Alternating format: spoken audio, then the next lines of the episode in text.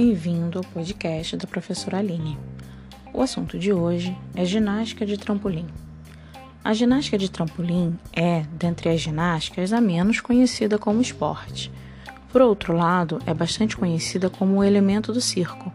O que pouca gente sabe é que existe até federação internacional. Vamos conhecê-la?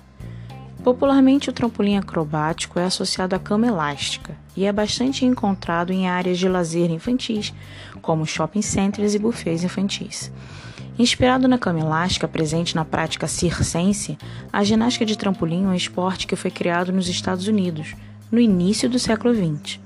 A ginástica de trampolim, até 1998, tinha um órgão específico para organizar a modalidade e suas competições – a Federação Internacional de Trampolim. No entanto, a partir de 1999, o trampolim passou a ser comandado pela Federação Internacional de Ginástica, que também organiza as ginásticas artística e rítmica desportiva. Apenas há pouco tempo é que o trampolim acrobático ganhou lugar nos Jogos Olímpicos. Sua aparição ocorreu apenas nas Olimpíadas de Sydney em 2000. Ucrânia, Canadá, Rússia, China, Alemanha e Uzbequistão foram os países que conquistaram medalhas olímpicas dessa modalidade até o momento, englobando tanto as categorias masculina quanto a feminina. Em uma competição de ginástica de trampolim, o atleta deve apresentar uma sequência composta por 20 movimentos técnicos. Os movimentos executados são saltos mortais duplos, quádruplos e acrobacias variadas, e a altura atingida durante os saltos atinge até 6 metros. O equipamento utilizado nesse esporte é o trampolim. Sua estrutura é de um suporte de tipo elástico, recoberto por uma rede com 6 milímetros de espessura. A área do trampolim é de 5,05 metros de comprimento por 2,91 metros de largura e a rede fica a 1,55 metro de altura. As medidas da rede são de 4,28 metros de comprimento por 2,14 metros de largura.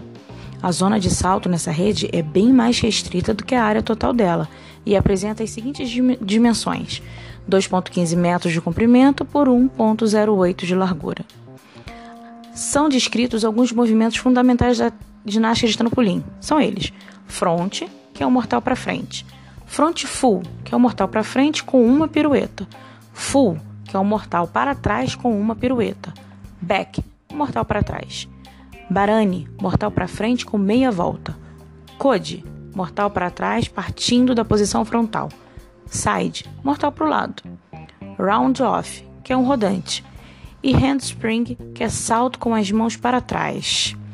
Esses são apenas alguns dos movimentos possíveis do atleta executar em uma série.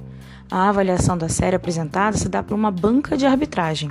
São oito árbitros que se dividem em três funções: o juiz central, dois juízes que observam o grau de dificuldade, e cinco juízes são responsáveis pela avaliação da execução. No Brasil, a ginástica de trampolim pode ser praticada em clubes que se dedicam à prática da ginástica. Infelizmente, em razão do alto custo do equipamento e os locais adequados para sua instalação, essa modalidade não é trabalhada na disciplina de educação física escolar. Por hoje é só. Até o próximo episódio.